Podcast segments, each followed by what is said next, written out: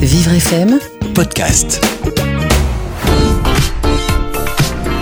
Jamel Danière nous a laissé un message sur notre page Facebook. Il est reconnu travailleur handicapé et il souhaite se reconvertir professionnellement.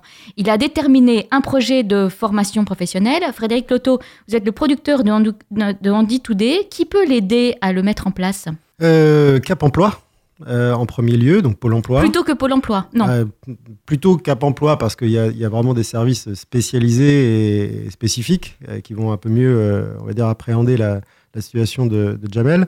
En revanche, les équipes de Pôle emploi sont aussi tout à fait compétentes pour, pour l'aiguiller. Mais s'il veut un traitement un peu sur mesure, et notamment en fonction du, du type de handicap qu'il a, il vaut mieux qu'il s'adresse à, à Cap Emploi, qui va l'accompagner dans la validation de son projet.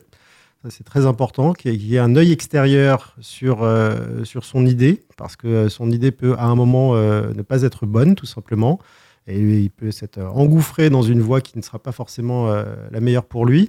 Et avoir des gens autour de lui qui, qui lui disent oui ou non, ça c'est important, ou change un peu pour évoluer. Ça c'est très important.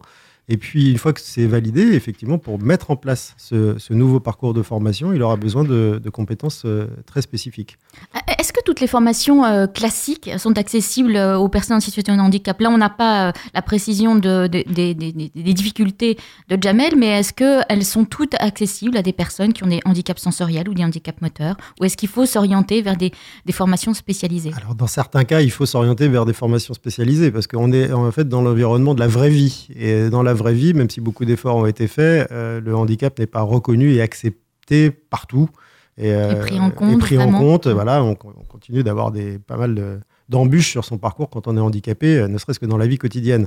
Donc forcément, dans les formations, c'est pareil, même si la plupart sont accessibles, forcément, il y en a certaines qui vont pas être accessibles à certains handicaps.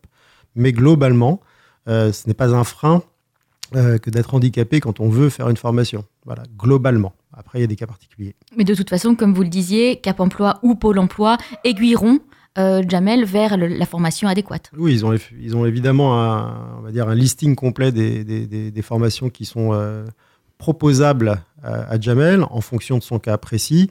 Donc, il trouvera évidemment une solution avec eux sans aucun souci. Vivre FM, Podcast.